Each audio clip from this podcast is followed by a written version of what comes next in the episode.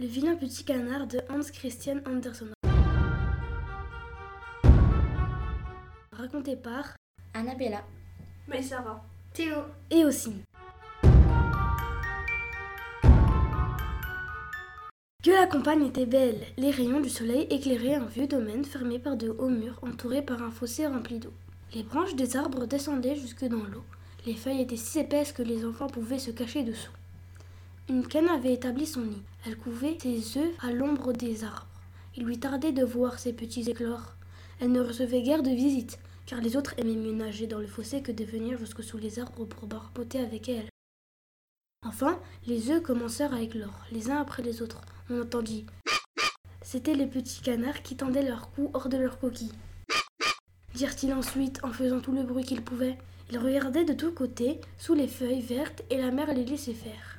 Que le monde est grand Dirent les petits nouveau-nés. Vous croyez donc que le monde finit là? Dit la mère. Oh non, il s'étend bien plus loin, de l'autre côté du jardin, jusque dans les champs. Mais je n'y suis jamais allée.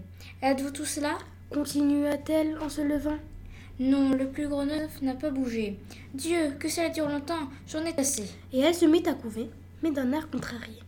Eh bien, comment cela va-t-il? Dit une vieille canne qui était venue lui rendre visite. Il n'y a plus que celui-là, que j'ai toutes les peines du monde à faire éclore. Regardez un peu les autres. Ne trouvez-vous pas que ce sont les plus gentils canards qu'on ait jamais vus? Ils ressemblent tous d'une manière étonnante à leur père. Mais le coquin ne vient même pas me voir. Montre-moi cet œuf qui ne veut pas éclore. Dit la vieille. Ah, vous pouvez me croire, c'est un œuf de dinde. Moi aussi, j'ai été trompée une fois comme vous, et j'ai eu toute la peine possible avec le petit, car ces animaux ont affreusement peur de l'eau. Ils n'arrivaient pas à le faire entrer dans l'eau. J'avais beau l'agripper et nager devant lui, rien n'y faisait. Que je regarde encore. Oui, c'est bien un œuf de dinde. Laissez-le et apprenez plutôt aux autres enfants à nager. Non, puisque j'ai déjà perdu tant de temps, je peux bien rester à couver un jour ou deux de plus. Répondit la canne. Comme vous voudrez. Répliqua la vieille. Elle s'en alla. Enfin, le gros œuf creva. Fit le petit, et il sortit. Comme il était grand et vilain, la canne le regarda et dit Quel énorme caneton Il ressemble à aucun de nous. Serait-ce un dindon? Ce sera facile à voir. Il faut qu'il aille à l'eau. Le lendemain, il faisait un temps magnifique. La, la mère des canards se rendit avec toute sa famille au fossé. Et il sauta dans l'eau. Dit-elle ensuite. Et chacun des petits plongea l'un après l'autre, et l'eau se referma sur leur tête. Mais bientôt ils réapparurent et nagèrent avec rapidité. Même le vilain gros caneton gris, Ce n'est pas un dindon, dit-elle. c'est mon enfant aussi. Il n'est pas si laid lorsqu'on le regarde de près. Venez maintenant avec moi. Je vais vous faire faire votre entrée dans le monde et vous présenter dans la cour des canards. Seulement, ne vous éloignez pas de moi et prenez bien garde au chat. Ils entrèrent tous dans la cour des canards. Restez bien ensemble et saluez le vieux canard là-bas. C'est le plus distingué de tout ce qui se trouve ici. Allons, tenez-vous bien. Non, ne mettez pas les pieds en dedans. Un caneton bien élevé écarte les pieds avec soin. Regardez comment je les mets en dehors. Inclinez-vous et dites Ils obéirent et les autres canards qui les entouraient les regardaient et disaient tout haut. Voyez un peu, en voilà encore d'autres. Mais qu'est-ce que ce caneton-là Nous n'en voulons pas. Et aussitôt, un grand canard vola près du vilain petit canard, se jeta sur lui et lui mordit aussitôt le cou. Laissez-le donc Dit la mère. Il n'a rien fait de mal à personne. Vous avez là de beaux enfants, la mère. Dit le vieux canard. Ils sont tous beaux, excepté celui-là. Il n'est pas bien normal. Il n'est pas beau, c'est vrai. Dit la mère canne. Mais il a un si bon caractère. Et il nage à la perfection. Oui, j'oserais même dire mieux que tous les autres. Je pense qu'il grandira et deviendra beau avec le temps. Il est resté trop longtemps dans l'œuf. Et c'est pourquoi il n'est pas très beau. Tandis qu'elle parlait, elle tirait doucement le vilain petit canard par le cou et lissait son plumage. Du reste, c'est un canard. Et la beauté n'est pas si importante. Je crois qu'il deviendra fort et qu'il fera son chemin. Maintenant, mes enfants, faites comme si vous étiez à la maison. Ce qu'ils firent, mais le pauvre petit canard fut pour sa laideur mordu, poussé et chahuté, non seulement par les canards mais aussi par les poulets. Il est trop grand, disaient-ils tous. Voilà ce qui se passa dès le premier jour. Et les choses allèrent toujours plus mal. Les canards le mordaient, les poulets le battaient, et la bonne qui donnait à manger aux animaux du domaine le repoussait du pied. Alors il se sauva et prit son envol par-dessus les murs. Les petits oiseaux dans les buissons s'envolèrent de frayeur. Et tout cela parce que je suis vilain. pensa le vilain petit canard. Il continua son chemin. Il arriva au grand marécage qui habitait les canards sauvages. Il s'y coucha pendant la nuit, bien triste et bien fatigué. Le lendemain, lorsque les canards sauvages se levèrent, ils aperçurent leurs nouveaux camarades. Qu'est-ce que cela dirent-ils. Le vilain petit canard les saluait. Tu peux te flatter d'être énormément laid, dirent les canards sauvages. Mais cela nous est égal, pourvu que tu n'épouses personne de notre famille. Le vilain petit canard passa avec eux deux journées. Alors arrivèrent deux oiseaux sauvages. Tout à coup, on entendit et les gers sauvages tombèrent morts dans les roseaux, et l'eau devint rouge de sang. Et les oies sauvages s'envolèrent des roseaux, et on entendit encore des coups de fusil. Les chasseurs s'étaient couchés tout autour du marais, les chiens arrivèrent au marécage. Quelle peur pour le vilain petit canard Il pliait la tête pour la cacher sous son aile, mais en même temps il aperçut devant lui un grand chien terrifiant. Sa langue pendait hors de sa gueule et ses yeux étincelaient de cruauté. Le chien tourna la gueule vers le canton, lui montra ses dents pointues et... Il alla plus loin sans le toucher. Je suis si vilain que le chien lui-même dédaigne de me mordre. Soupira le vilain petit canard. Et il resta ainsi en silence tandis que les coups de fusil retentissaient. Vers la fin de la journée seulement, le bruit cessa. Mais le pauvre petit n'osa pas encore se lever. Il attendit quelques heures, regarda autour de lui et se sauva du marais aussi vite qu'il put.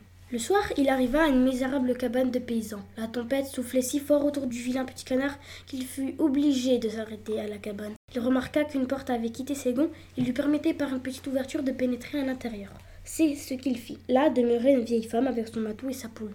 Le lendemain, on s'aperçut de la présence du vilain petit canard. Le matou commença à gronder et la poule à glousser. Qu'y a-t-il? dit la femme en regardant autour d'elle. Mais comme elle avait la vue basse, elle crut que c'était une grosse canne qui s'était égarée. Voilà une bonne prise, dit-elle. J'aurai maintenant des œufs de canne, pourvu que ce ne soit pas un canard. Enfin, nous verrons. Elle attendit pendant trois semaines, mais les œufs ne vinrent pas. Dans cette maison, le chat était le maître et la poule la maîtresse. Le vilain petit canard se faisait rabourer dès qu'il exprimait une opinion. Le caneton se couchait tristement dans un coin et attendait tout à coup un air vif et la lumière du soleil pénétrèrent dans la chambre et celui-là lui donna une si grande envie de nager dans l'eau qu'il ne put s'empêcher d'en parler à la poule. Gaston? Dit-elle. Tu n'as fait rien et voilà qu'il te prend des envies folles.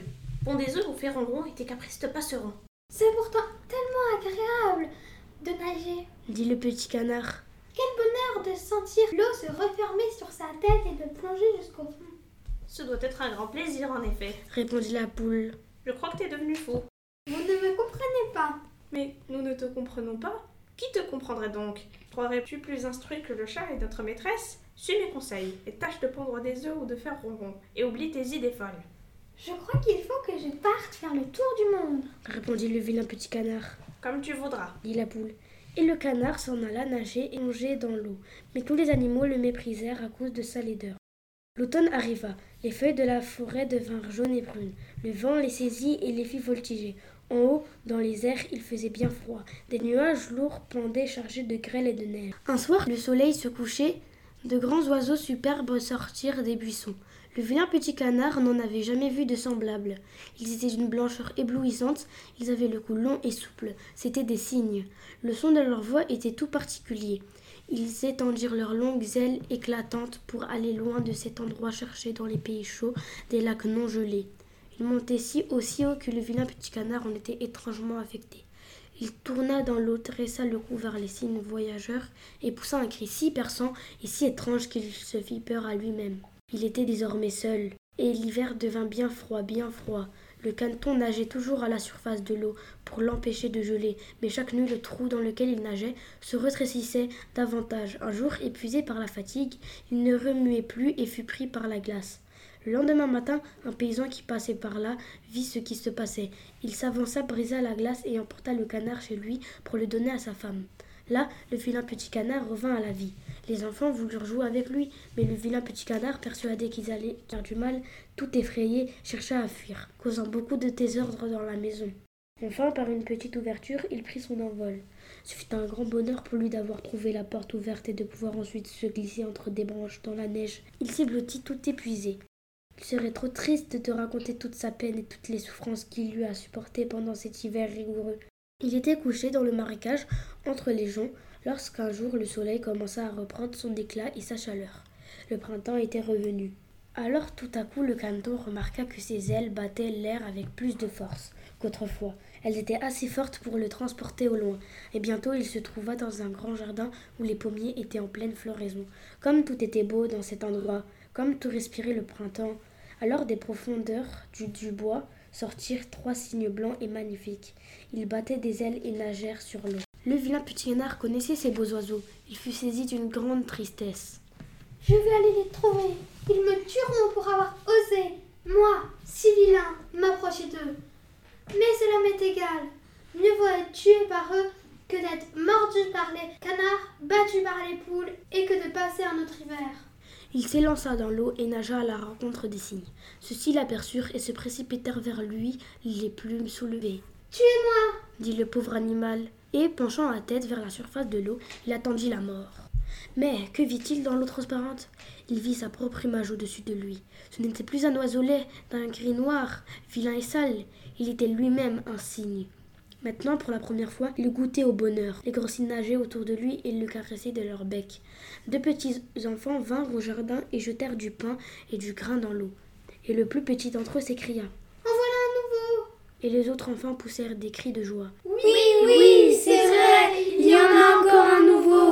Et ils dansaient sur les bords, puis battaient des mains, et ils coururent à leur père et à leur mère, et revinrent encore jeter du pain et du gâteau.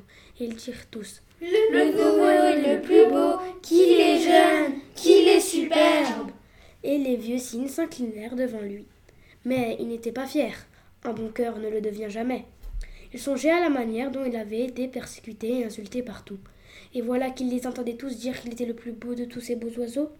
Alors ses plumes se gonflèrent et son cou élancé se dressa, et il s'écria de tout son cœur. Comment aurais-je pu rêver tant de bonheur pendant que je n'étais qu'un vilain petit canard? Fin.